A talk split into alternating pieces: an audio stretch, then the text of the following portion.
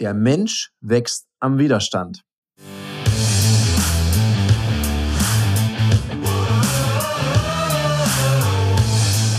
Herzlich willkommen bei dem Podcast Die Sales Couch Exzellenz im Vertrieb mit Tarek Abodela. In diesem Podcast teile ich mit dir meine Learnings aus den letzten 20 Jahren Unternehmertum und knapp 30 Jahren Vertrieb. Herzlich willkommen bei einer weiteren Folge von der Sales Couch. Und das Thema liegt mir so richtig am Herzen. Ich weiß, sehr unpopulär. Der Mensch wächst am Widerstand, muss doch alles leicht sein. Und gleichzeitig habe ich das Gefühl, dass wir manchmal unsere Frustrationstoleranz ein bisschen mehr bewirtschaften dürfen. Wie komme ich drauf? Das ist noch nicht lange her. Da habe ich auf einer Social-Media-Plattform sowas gelesen wie, ich gehe immer dahin, wo die netten Leute sind und hier ist ja ganz nett und ja, das finde ich viel besser. Und dann sage ich, ja, klar, das ist cool, da zu sein, wo es nett ist, da, wo alle sind. Und gleichzeitig denke ich mir so, ouch, wenn ich das auf den Vertrieb übertrage, dann ist es ja so, da, wo alle sind, ist einfach der falsche Ort. Also da, wo es ganz leicht ist, einen Termin zu bekommen, bekommen ja alle einen Termin. Und dann ist die Frage, wie lange hast du so einen Kunden auch für dich, wenn der ständig zu allem Ja und Amen sagt? Dazu habe ich eine spannende Geschichte. Ich habe meinen Kunden auf einer Messe begleitet. Und auf dieser Messe, da äh, haben wir eben bestehende Kunden besucht und dann sagte mir jemand, ah, hinten die Firma, die haben wir leider nicht gekriegt. Dann sage ich, ey, das ist ja total schade, lass uns da mal hingehen. Weil ich finde, Messen sind immer ein ganz guter Ort, um auch Akquise zu machen. Ich weiß, einige Messeveranstalter finden es gar nicht cool, was ich gerade gesagt habe. Macht ja nichts. Also, dann gehen, dann gehen wir dahin und ich gucke mir die Firma so an und merke auch gleich, die Vertriebler sind dann da zu einer Person hingelaufen und es gab eine sehr herzliche Begrüßung, es war alles nett. Und ich habe so wahrgenommen, so ein bisschen abseits stand ein Herr und hat so ein bisschen skeptisch geguckt. Und da habe ich nachher gefragt, äh, den, einen der, der Vorstände, dann sage ich, sag mal, hm, bei der Geschichte hier, warum ist der eigentlich kein Kunde geworden? Ich, ich merkte, mega gute Beziehung. Wer, wer war denn das? Ja, das war einer der beiden Geschäftsführer. Dann sage ich, ah, okay. Und warum wurde es nichts? Ja, der andere Geschäftsführer, der stand da übrigens auch, ein bisschen weiter hinten, der war nicht so unser Fan. Und da habe ich gefragt, ja, hattet ihr denn viel Kontakt mit dem? Nee, der war so ein bisschen schwierig, mit dem anderen ist er eben viel netter. Und da haben wir schon wieder das Problem. Ich glaube, dass es eine total gute Idee gewesen wäre, sich dem zu stellen, mit dem ich vielleicht nicht gleich so auf einer Wellenlänge bin, wo es vielleicht auch ein bisschen schwieriger ist, der vielleicht ein bisschen skeptischer ist, sich vielleicht auch den kritischen Fragen zu stellen, um dann den Deal zu machen, weil der hat wahrscheinlich einfach sein Veto eingelegt und deswegen ist das nichts geworden. Und ich glaube, da sind wir genau bei einem ganz wichtigen Thema. Verkaufen hat auch mit Umgang mit Widerstand zu tun. Und die Kunst ist es ja auch Menschen, die einem vielleicht im ersten Moment nicht so wohlgesonnen äh, sind, die für sich einzunehmen, ich glaube, das nennt man Verkaufen. Und da scheitern viele. Weil wenn ich immer nur so schnulli-trulli 1, 2, 3 da, wo es nett bin und immer den Konflikt oder auch das kritische Gespräch mal scheue oder auch mal jemand wirklich frage, habe ich auch schon gemacht, sagen Sie mal, ich merke so auf der einen Sache, die Sache finden Sie gut und gleichzeitig merke ich, es gibt was, was zwischen uns steht. Liegt es vielleicht an meiner Person? Tue ich irgendwas, was dieses Business verunmöglicht. Und seien Sie da ruhig total offen. Ich würde es einfach gerne wissen. Jetzt mal was anderes. Du hörst diesen Podcast möglicherweise, weil du dich vertrieblich verbessern möchtest. Und nach dem Motto, es gibt nichts Gutes, außer man tut es, sei mir eine Frage gestattet. Wann trainierst du denn deine Vertriebsfähigkeiten? Jetzt hast du hoffentlich gesagt, immer beim Kunden, weil das ist gar kein Training. Das ist Sammeln von Erfahrungen. Und Profis, Profis, die trainieren nicht im Wettkampf, da wird Leistung abgerufen. Deshalb haben wir online einen geschützten Raum geschaffen, in dem du deine Vertriebsfähigkeiten aufs nächste Level heben kannst, mit Menschen, die eben auch Bock drauf haben, auf spielerische und innovative Weise ihre Vertriebsskills weiter zu verbessern, zu trainieren. Buch dir also auf www.ludoki.com/termine deine Trainingssession für 49 Euro plus Mehrwertsteuer. Bekommst du drei Stunden Training mit Gleichgesinnten und einem unserer erfahrenen Vertriebstrainern. Das nächste Training findet statt am Dienstag, den 7.5. um 18 Uhr. Also buche dir jetzt ein Ticket. Alle weiteren Infos findest du auch in den Show Notes. Und jetzt geht's heiter weiter mit der Sales Couch. Und dann kommt meistens irgendein ganz anderes Thema, was vielleicht gar nichts damit zu tun hat. Oder dann hat mir mal einer erzählt, ja, nee, mein Onkel, der hat eine Firma, die machen sowas ähnliches. Und wenn ich dem nicht zuerst frage oder einen Auftrag gebe, dann habe ich dann beim Familientreffen einen riesen Galalama. Das ist total schwierig für mich. Und es war gut, dass ich das weiß, weil als ich das wusste, konnte ich eine Lösung mit ihm erarbeiten, die weder für seinen Onkel schädlich war, noch uns das Geschäft verleidet hat.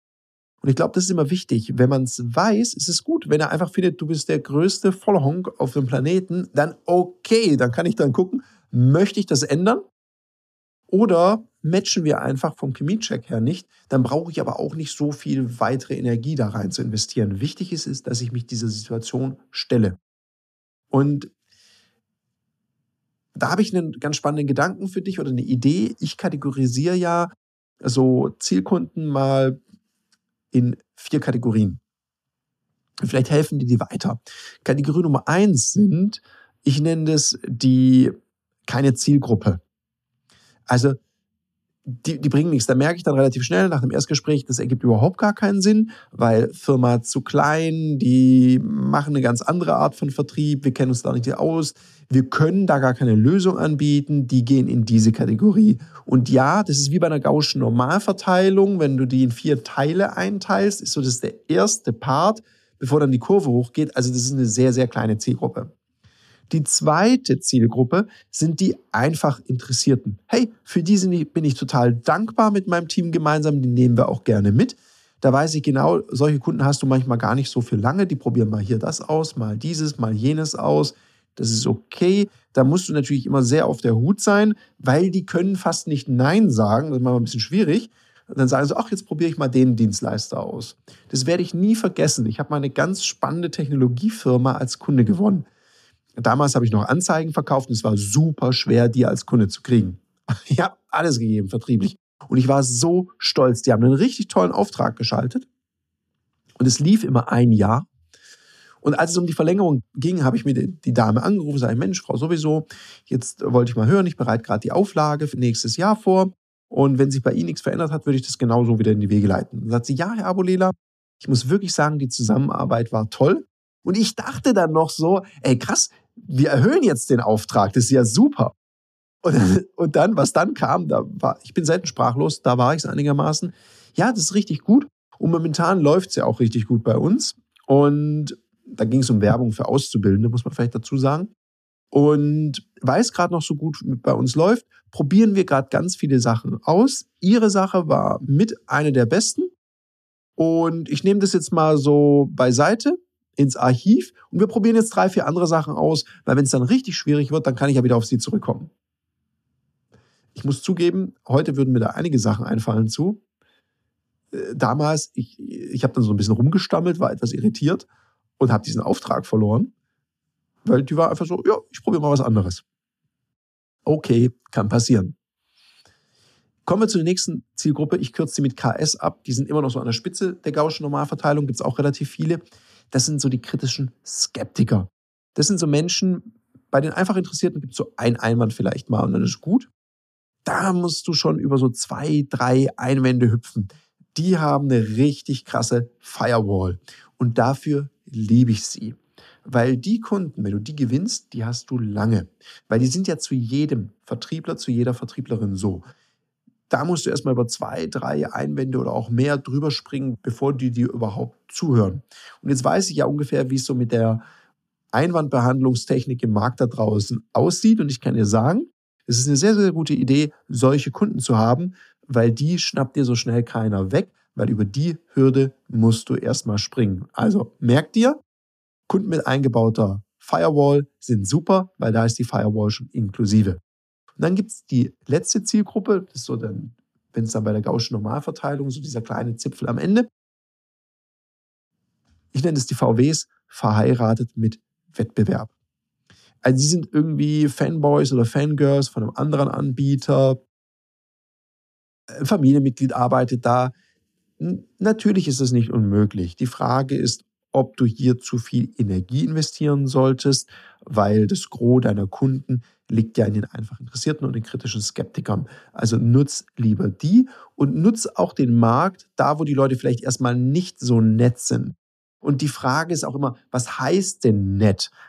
Es gibt einfach Kunden, und das merke ich auch, die sind halt sehr, sehr straight die nehmen sich jetzt nicht unendlich viel Zeit, mit dir Smalltalk zu machen. Ich hatte auch schon mal einen Kunden, der hat mir gesagt, Herr Bolila, Sie sind ein ganz hervorragender Verkäufer. Das weiß ich, spulen Sie einfach vor zu dem Punkt, wo ich Ja oder Nein sagen kann.